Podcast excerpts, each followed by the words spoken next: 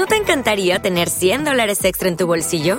Haz que un experto bilingüe de TurboTax declare tus impuestos para el 31 de marzo y obtén 100 dólares de vuelta al instante.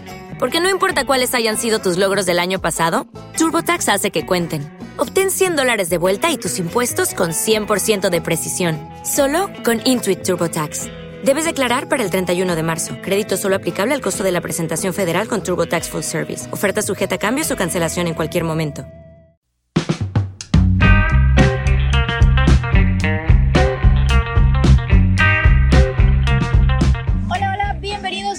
Futboleras Podcast. Eh, Mi nombre es Melissa Gallego y acá estamos en un nuevo episodio con una invitada especial. El día de hoy con una leyenda del fútbol femenino de Panamá. Nada más y nada menos que la bombardera Amarelis de Mena. Amarelis, qué gusto tenerte por aquí en Futboleras. Bienvenida. Gracias, gracias Mel. Aquí yo muy bien contenta de poder estar contigo y poder hablar de, de fútbol, esto que nos apasiona. Y bueno, nuevamente eh, agradecida por esta invitación y poder compartir con ustedes este momento. Bueno, y tenemos un poquito de audio ambiente porque estamos acá en entorno futbolero, porque precisamente estabas con uno de tus compromisos. Entre tantas cosas que haces, Amarelis, tienes tu academia, así que volviste al fútbol, tantas cosas por conversar, pero empecemos para que nos cuentes un poquito sobre tu academia de fútbol eh, femenino que tienes y, cómo se ha desarrollado ese proyecto a lo largo de los últimos años para ti. Bueno, sí, eh, ya casi 10 años con el, con el grupo de las chicas eh, femenino de la Academia Stars ADM. Eh, creo que, bueno, entre positivo y negativo siempre nos llegó la, temporada de COVID.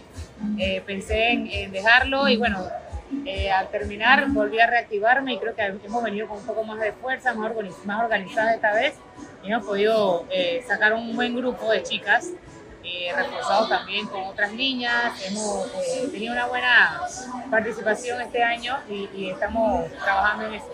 Y hablábamos justamente detrás de micrófonos de cómo ha cambiado y cómo ha evolucionado esto del fútbol femenino en Panamá, no solo a nivel competitivo, sino a nivel de las bases, de las academias, porque la mayoría de ustedes cuentan que cuando eran niñas no habían equipos de mujeres y tenían que entrenar con niños, y ahora eso es tan diferente, Amarelis. Así es, incluso te, te comento que éramos la primera academia, cuando abrí yo, eh, la idea, éramos la primera academia de niñas en Panamá. Y bueno, esto ahora es eh, un boom, creo que hay más desarrollo, eso, se- se, nota en el desarrollo del fútbol femenino y es positivo para todo porque crecen más talentos, hay más oportunidades todavía para que las chicas hagan y puedan practicarlo en distintas partes del país y, y es positivo en realidad. ¿Cómo ves ese talento que viene de esas niñas de sub 10, sub 12, sub 16, pensando en la selección que tenemos ahora, pero también en la que viene más adelante, en el futuro? Te menciono a talentos que han salido de academia, por lo menos Hilary Jaén, la vi crecer, la vi llegar, estuvo en mi academia hace años. Y bueno, cuando la vi dije, jugador es de selección. Y así me ha tocado reconocer y, y- y darme cuenta de muchas, muchos talentos que vienen creciendo ahora, que se tienen que ir puliendo para eh, llegar a estas instancias de selecciones.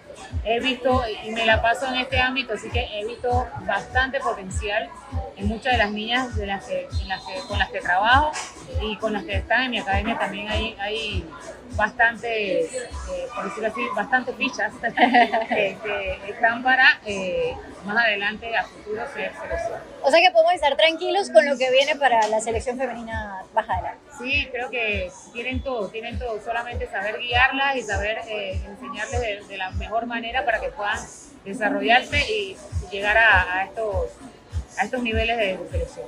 Buenísimo, buenísimo. De verdad que me encanta esto y me encanta ver cada vez más niñas involucradas con el fútbol femenino, no solamente jugando, sino las que les gusta verlos, las que buscan a las jugadoras. Recientemente que estuvimos en, Cali eh, compartiendo con Wendy Nates y con Gerani de León, las niñas eh, fanáticas del América esperaban a Wendy al final para que le firmara la camiseta. O sea, es muy bonito todo como está creciendo a nivel internacional y en Panamá no nos podemos quedar atrás definitivamente. Exacto, es, más que todo dar el ejemplo. Todas las grandes que están ahorita mismo en, en selección, dar el ejemplo, son vistas por niñas que vienen creciendo y que quieren estar en esa misma posición. Y dar el ejemplo es lo mejor para que todas ellas puedan verse más adelante eh, en, esta, en esta situación de estar representando a su país. Dar el ejemplo, crear una huella, una semilla para que ellas puedan eh, pensar en querer ser como ellas. Bueno, y hablando de ejemplo, por supuesto que uno de los grandes ejemplos, Amareli, ha sido tu carrera. Una larga carrera y que tuviste que detenerla por un tema de salud. Eh, pero regresaste recientemente a las canchas ayer, ahora con el equipo de CIEX. Cuéntame un poquito sobre cómo fue esta experiencia para ti. Cuéntanos cuál fue el tema de salud que tenías, la cirugía por la que pasaste y cómo ha sido esa recuperación para volver a las canchas. Bueno, en el inicio de este año, eh, en mediados de marzo, tuve una operación, intervinieron quirúrgicamente, eh, hicieron una esofagectomía, que es remover el esófago completamente porque estaba obstruido. Eh, una operación bastante fuerte, eh, duró casi ocho horas y bueno, bastante complicada. Eh, pensé, antes de hacérmela bastante, lo pensé y bueno, gracias a Dios todo salió bien. Eh, hubiese, hubieron complicaciones, hubo complicaciones en el momento, pero eh, se pudieron remediar.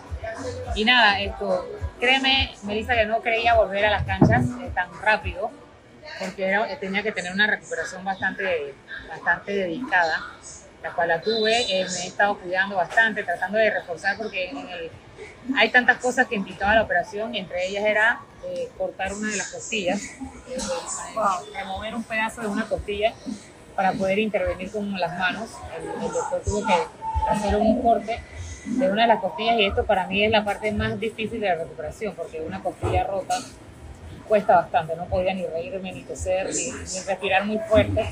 Entonces, tratando de eh, fortalecer toda esa zona, el área muscular, para que cualquier golpe, cualquier choque no, no, me, no, me, no me doliera tanto, no me afectara. Y bueno, ya la parte de la, otra parte, eh, el doctor me había dicho que eso en tres meses, con un buen cuidado por dentro iba a estar sellado.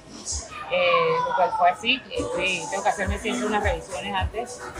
Y nada, eh, ahora me cuesta un poco más lo que es el ritmo de juego porque he estado parada mucho tiempo y eso lo voy tomando mediante la práctica.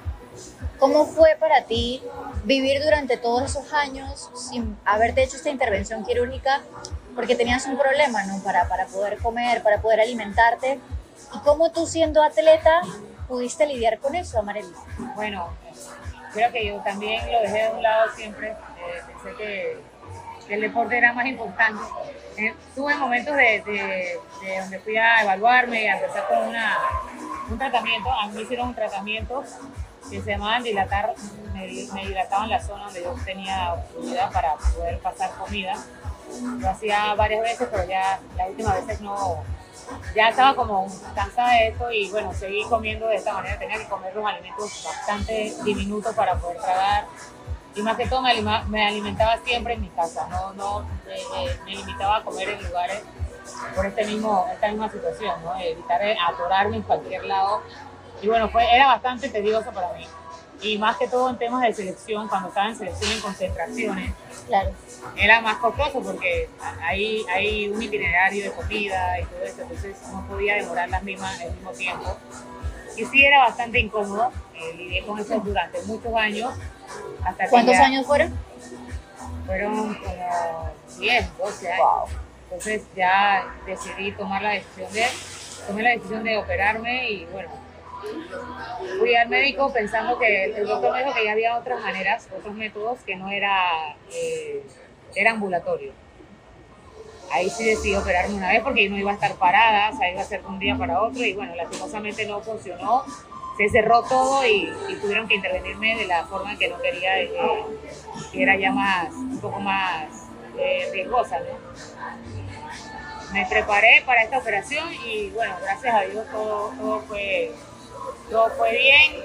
Lo único sí que todo- durante todo ese trayecto de mi vida sí eh, fue muy tedioso estar y vivir con eso. Wow, de verdad que o sea, increíble porque parte tan vital de un atleta es la alimentación y saber que no tenías como esa facilidad para hacerlo de la mejor forma. Y nadie se enteraba de eso, digamos que externamente te veíamos simplemente jugar, meter goles y llevar tu carrera profesional, pero esa dificultad que a veces uno no se da cuenta que tienen los, los atletas. De verdad que mi respeto es por eso, Amarelis. Y, y otra cosa también, bueno, cuando regresas ahora a las canchas, eh, porque tienes 38 años, Amarelis, y, te veía ayer jugando con CX y decía, le decía a, a Manuel, a mi esposo, Amarelis parece una peladita al lado de las demás. Obviamente también tienes la ventaja de tener una muy buena contextura física y lo cual te facilita también a veces las cosas. Pero ¿cómo fue regresar, estar ahí en la cancha? Cuéntame. Te comento que estaba nerviosa. Tenía años de no sentir esos nervios, eh, el corazón latir en el canto de, del himno estaba un poco eh, nerviosa porque no sabía, digo, yo he practicado y estaba entrenando, pero no es lo mismo practicar con tu equipo a jugar contra un equipo contrario donde te van a, poner eh, caracteres, te van a entrar más fuerte.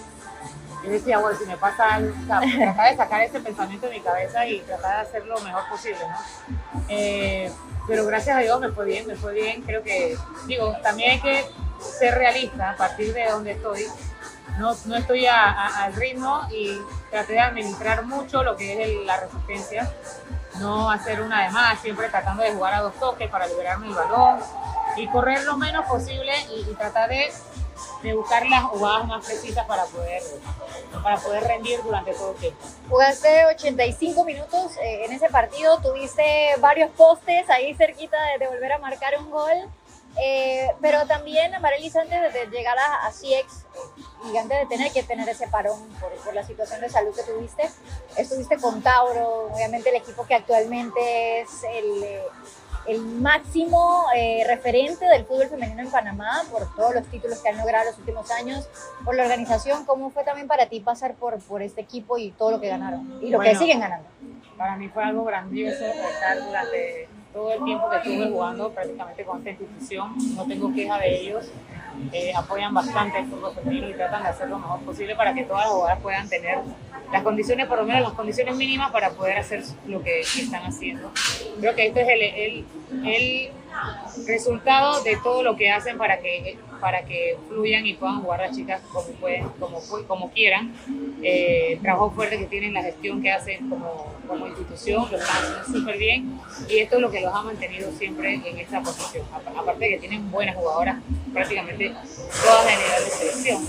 Para mí fue bastante difícil en realidad, digo, he estado con ellos durante mucho tiempo, pero se me abrieron las puertas y no necesariamente iba a jugar fútbol con Yo entré en la parte administrativa a, apoyar con las academias femeninas y viendo el tema que ya estoy ahí, eh, me preguntaron si quería poder jugar, si quería eh, volver a jugar y obviamente no voy a estar jugando en una institución y trabajando en otra. Así que para mí hacerlo todo ahí sería bueno y me hablaron y de una vez esto fue así. Creo que también es una es como un reto para mí también eh, eh, hacer algo en otro equipo, tratar de apoyar a las chicas que vienen creciendo, dándoles mi experiencia y apoyándolas en ese sentido.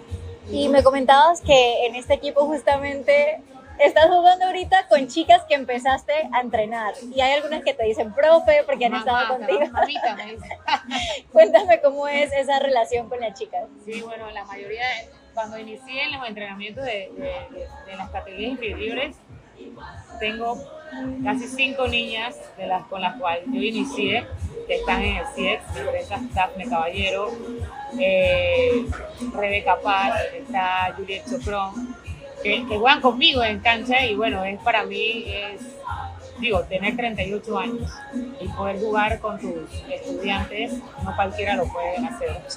Para mí es gratificante poder estar en cancha y tratar de ordenar, y ayudar y hablarle de la mejor forma para que puedan entender el juego es bastante emocionante y, me da bastante melancolía porque compartir con ellas ahora en cancha, lo hice una vez con Hilary Jaén también, con Tauro, y bueno, es una experiencia muy, muy gratificante para mí.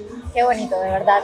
Y justamente repasando un poco toda tu trayectoria, Marelis, pudiste ir afuera, jugaste en España, tuviste la oportunidad de estar en Estados Unidos. De todas esas experiencias, ¿con cuáles te quedas tú?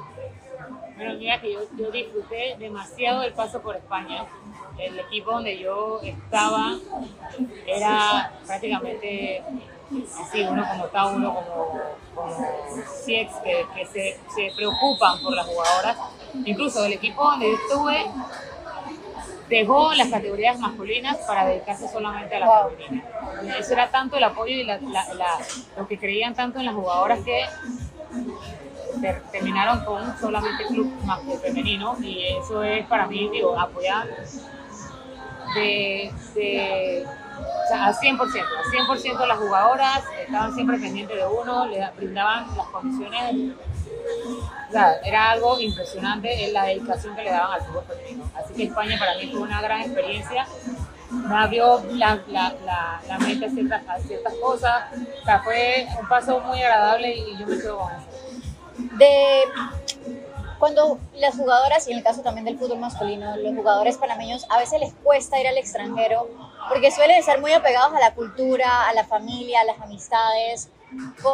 ¿Qué fue lo más difícil para ti en ese aspecto? Y después de tantos años y toda la experiencia que tienes, ¿qué consejo le darías tú a esas nuevas jugadoras que vienen y que están aquí en el fútbol local y que uno quisiera que ya estén afuera, pero que sé que a veces les cuesta un poquito por esa parte? Mira, que te cuento que yo estando en España tuve una buena temporada hasta que me lesioné. Hasta que me lesioné porque, digo, también era bastante joven y me lesiono. Tuve un año, un año prácticamente en terapia, estando allá sin hacer lo que yo quería hacer. Para mí me jugó como en contra también eso y bueno, decidí regresarme a mi país. Si hubiese estado como estoy ahora, con, esta, con la mente cambiada, con otras ideas, otra mentalidad, eh, yo todavía estuviese ahí.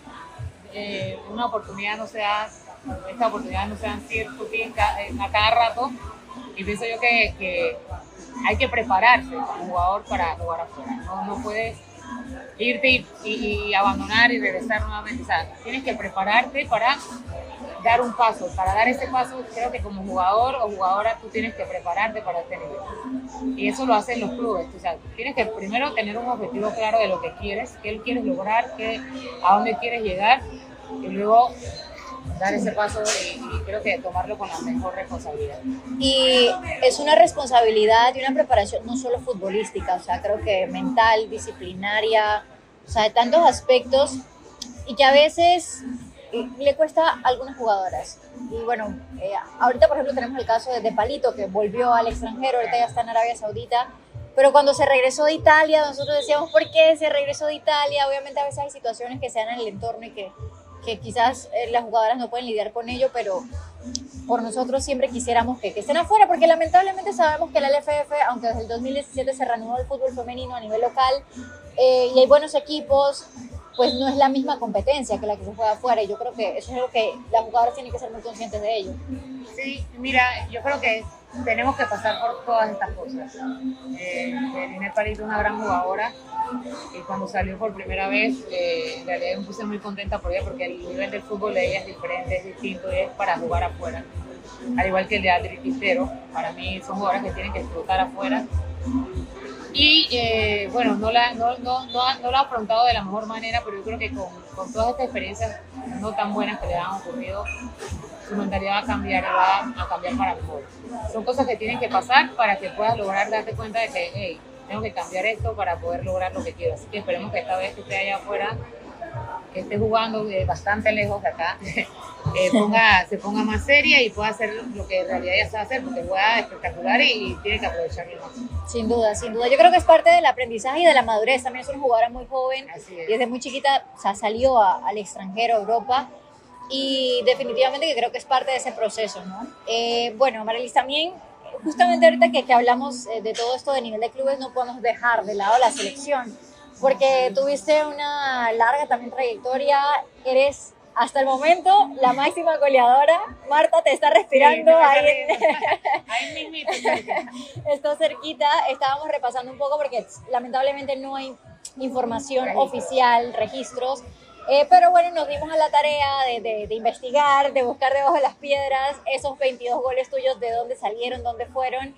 Eh, Adán de Gracia me apoyó bastante con ese tema, algunos goles que no tenía muy claro. Y recopilamos esos 22 goles tuyos con la selección nacional. Según me comentaba, son 21 oficiales porque el gol que le marcaste a Estados Unidos en los Panamericanos de Brasil, 2007, no era una selección como que contaba como un partido A. Entonces son 21 oficiales, 22 en total. Así es. Marta está cerquita. Está cerquita. Cuéntame cómo, cómo fue ese proceso también de selección para ti desde muy jovencita, destacando y anotando un montón de goles, y luego ver eh, esta selección y ver a Marta Cox que está por ese camino. Mira que cuando yo empecé en proceso de selecciones, yo todavía era jugadora de... yo, me iba a jugar con mis, mis amigos y mi hermano. Mi hermano eh, en la calle, con los peladitos de la calle, de la barriada, nos íbamos a jugar fútbol y a, todo tiempo, todo el tiempo estaba jugando fútbol con ellos. Y cuando me hacen el primer, aparte de que empecé con el colegio fue vista, con el colegio del Instituto América, cuando hacían los, intercolegiales, sacaron de ahí las primeras jugadoras, entre ellas estaba Marcenia Bedoya, Máxima González, Ruth Romero, Lucrecia Bustamante, fueron escogidas de distintos colegios para formar la selección de Panamá, una preselección. ¿Eso fue en el 2002? Hace bastante tiempo, no tengo ni, ni, la memoria bien clara de cuándo fue, sí, por ahí, en 2002, por ahí. Sí, porque esa fue la primera selección y que disputó la primera eliminatoria. Era primero una sub-20, ¿verdad? Sub-19. Sub-19. y luego de ahí mismo agarraron para una... Exacto, porque yo recuerdo estar en la sub-19 con 16 años, tenía yo. Imagínate. Jugaba a la sub-19 ya. Y bueno, esto, me hicieron el primer llamado. Desde ese, desde ese momento, Melissa, yo dejé las canchas, las birrias, todo. Yo no quería lesionarme. Yo decía, yo tengo que cuidarme, tengo que estar ahí, yo quiero esto, así que paré las birrias. los, niños de la casa me iban a buscar y decían, no, no, no, yo no voy a jugar más. Ya, yo creo que, o sea, mi mente era otra, ya había cambiado y bueno, siempre fui una jugadora de, de querer dar todo por el país. Eso sí, era algo que me, apasionaba, eh, vestir la camiseta, ver a mis padres en, en las gradas, acá, cuando uno está en la cancha, mirar y estar ellos ahí, para mí fue algo, es algo que me motiva a seguir, siempre me impulsaba. Siempre me impulsaba a dar más y más y más. Y bueno, eh, teníamos un grupo espectacular, esta selección eh, estaba raizada Gutiérrez, Janita González, jugadorazas que teníamos, Yuseli Montilla también. Y bueno, creo que, más parte, yo, yo, estoy jugando hasta estas instancias todavía por la, la, capacidad y la mentalidad que tengo, que creo que es bastante fuerte, de poder lograr las cosas que siempre me propongo. Eh, eso es algo que me identifica siempre y bueno, nada, para mí la selección siempre ha sido y será lo mejor que ha pasado en mi vida. ¿Cómo fue para ti, eh, Amarelis, poder ser parte de ese camino y de ese crecimiento del fútbol femenino, porque lo, lo hablábamos acá repasando un poquito, sí, esa primera eliminatoria que se tuvo fue en la Copa Centroamericana 2002, que de hecho en el primer partido oficial anotaste en ese Panamá-Guatemala, 2 a 1 el 28 de julio del 2002. Hace bastante, tiempito ya. Mi memoria, créeme que ni recuerdo esos goles de allá. Yo me imagino. Pero ah, eh, ver, ver esta selección verme ahora y darme cuenta de que fuimos las primeras, las pioneras en esto y, ver ahora jugadoras como Marta Cox, Wendy Natis, todas estas jugadoras que son eh, eh, impresionantes. Me ha tocado compartir con ellas también los últimos pasos de las selecciones que tuve. Eh, para mí es, muy, me siento muy orgullosa de poder haber aportado algo para que ellas estén también ahí. Un inicio, porque justamente esas, como cuando se habló que la selección masculina clasificó a su primer mundial y se hablaba de, los jugadores de antes, de los Deli, de Rommel, de Pigo, de Mendieta, de Batón, o sea, todos ellos, también hablando de la primera clasificación al mundial femenino, ustedes que empezaron ese camino también son parte de esto. ¿Cómo te sentiste cuando Panamá clasificó al Mundial, cuando cayó ese centro de Marta, gol de palito ante Paraguay? Wow, para mí digo, emocionante, emocionante ver que por fin se alcanzó llegar a la, victoria, como dice el himno nacional, eh, para mí impresionante.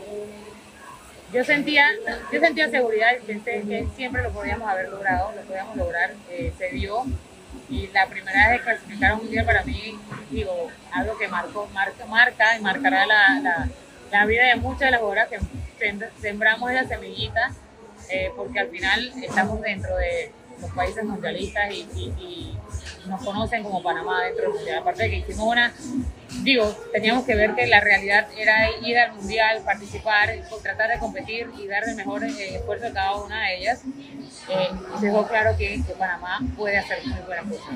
Has hablado también con Marta, vi que hace poco tuvieron una entrevista, porque de hecho también tuviste la oportunidad de comentar partidos, de comentar los partidos de Panamá en el Mundial, con, contigo también, Amarelis. Y, y tuviste esa conversación con Marta, primero, ¿cómo fue la experiencia de esa nueva faceta de comentar? Y luego, ¿qué tanto has podido hablar con, con Marta Cox? Que es verdad que son jugadoras diferentes, ustedes dos, pero ella va en ese camino de ser ahorita una de las eh, máximas goleadoras de la selección también. Mira, te comento que no tenía mucho acercamiento con Marta, eh, eh, no, antes en, juego nada más solamente, no era muy cercana de ella.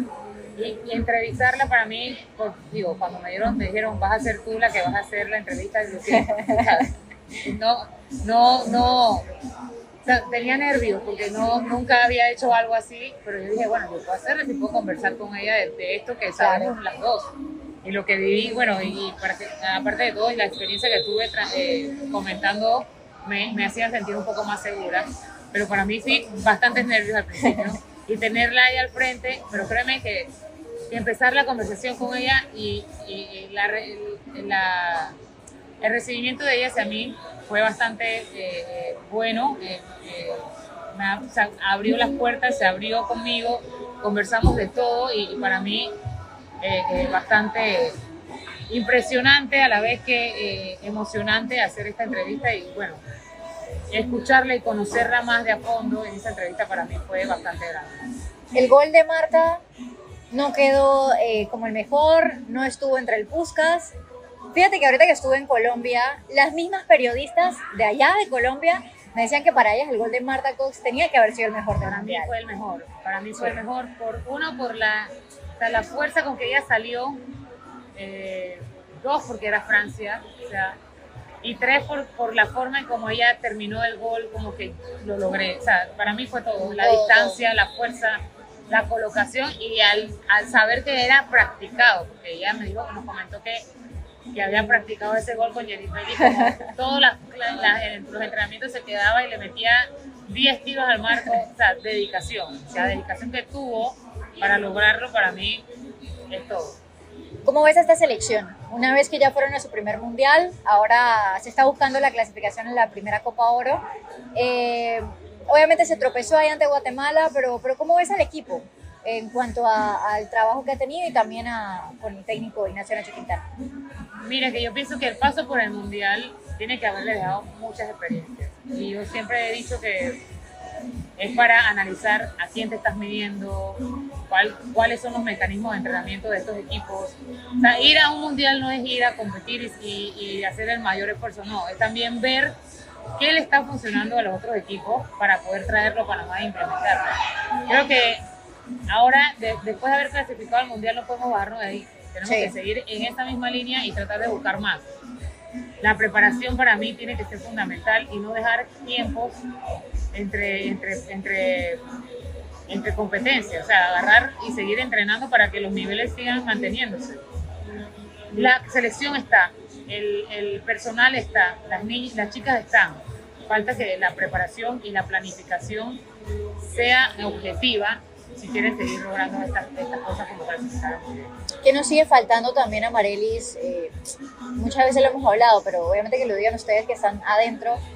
Además de las infraestructuras, ¿qué más tú crees que, que sería clave para dar ese paso hacia adelante? Ya fuimos a mundial, pero a nivel local necesitamos seguir creciendo en cuanto a LFF, en cuanto a los equipos, ¿cómo lo ves tú desde adentro? Bueno, ahí les he dicho todo. Yo creo que la liga, ¿cuántas jugadoras que están en, la selección no representan a la liga? Varias de ellas. Varias. Entonces llegar, clasificas un mundial, bien, pasaste el mundial, se acabó el mundial, ¿qué viene después? Tienes que entrar entrenando con, entrenando con tu club. Importante que los clubes tomen presencia de, de lo que es la liga no le, no le, no le meten la importancia que adecuada. Entonces, los clubes son parte fundamental. No solamente se lo podemos dejar a la federación todo, tiene que ser un trabajo en conjunto. Pero aparte de eso, yo creo que la federación también tiene que poner mano dura para los clubes, para que ellos puedan hacer lo que, para que ellos puedan también eh, eh, mantener a su equipo, porque tampoco es, lo mucho que, puede dar el fútbol femenino aquí, porque sabemos que no jala y, lo, mismo, lo, lo, mismo que el masculino, pero tratar de hacer las gestiones para que cada club pueda mantener tener un, equipo de mujeres sostenible. Fíjate que yo hablaba de eso teniendo en cuenta lo que pasó en este último mundial e incluso en la última Copa Libertadores que todavía se está jugando, la femenina. Porque en los informes de ingresos del mundial fue el más alto en la historia del mundial femenino y digamos que superó la inversión, que era algo que de pronto antes no se veía. Podía decirse que había pérdidas de repente. Y en la Libertadores es la primera vez que tienen creo que son cinco patrocinadores. O sea, cada vez se suman más empresas privadas. Yo sé que para más es un poquito complicado por todo lo que se está haciendo, de la ley de incentivo fiscal y lo demás, pero donde algunos, y esta es una frase que se me quedó y que la pensé y se me quedó, donde algunos ven un problema, otros ven oportunidad. yo creo que si cada club se mete en la cabeza que el fútbol femenino es algo por explotar, porque sabemos que esto al final es un negocio también. Yo entiendo eso, entendemos que es un negocio, pero si tienen la oportunidad de explotar un producto que no está ahorita mismo, hay que aprovecharlo.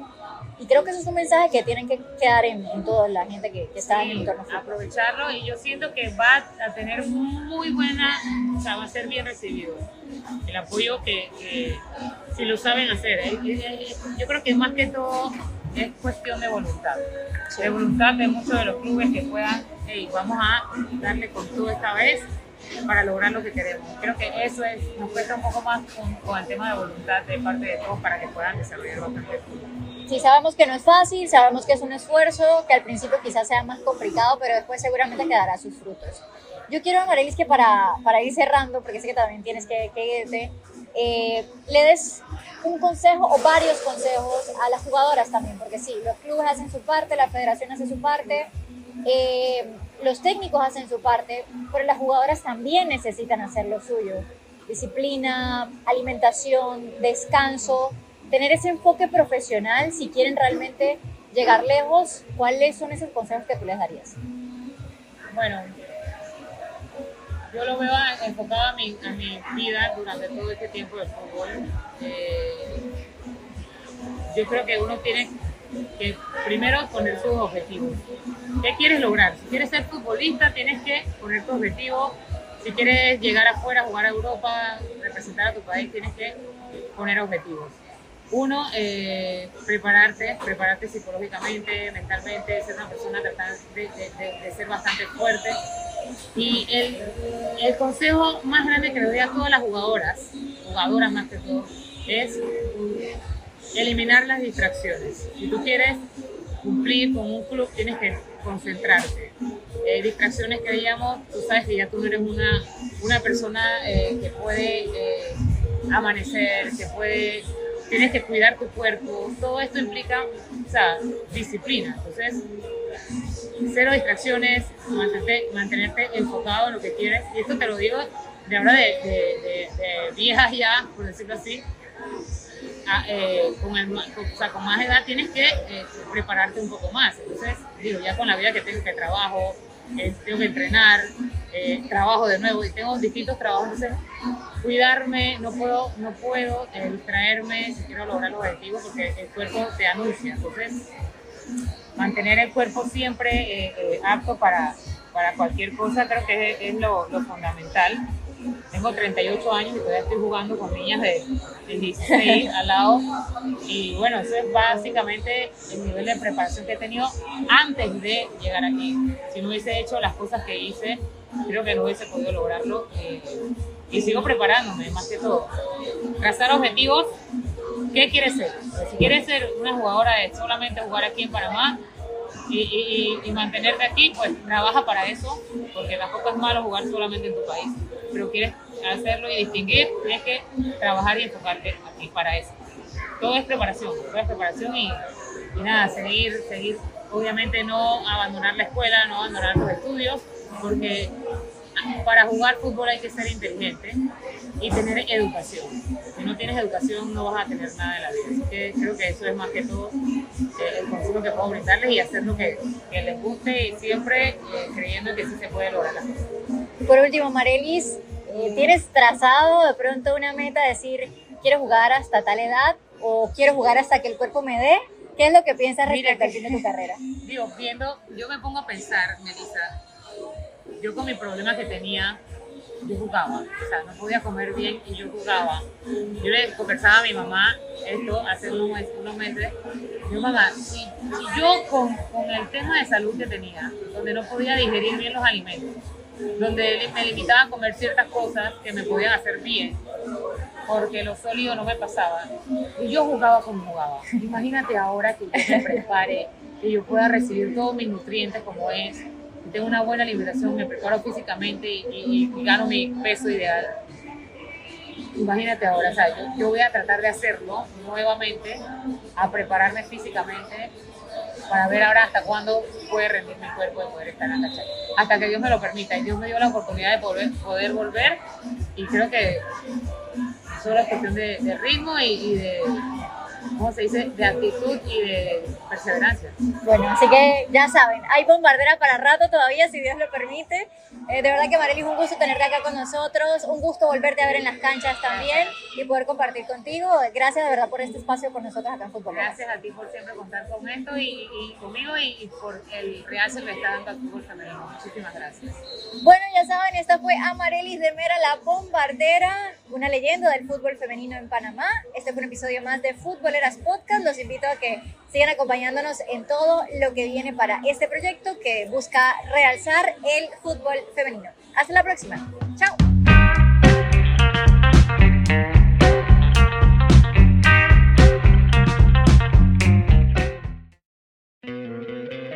¿No te encantaría tener 100 dólares extra en tu bolsillo?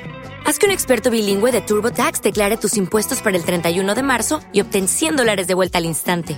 Porque no importa cuáles hayan sido tus logros del año pasado, TurboTax hace que cuenten. Obtén 100 dólares de vuelta y tus impuestos con 100% de precisión, solo con Intuit TurboTax. Debes declarar para el 31 de marzo. Crédito solo aplicable al costo de la presentación federal con TurboTax Full Service. Oferta sujeta a cambios o cancelación en cualquier momento.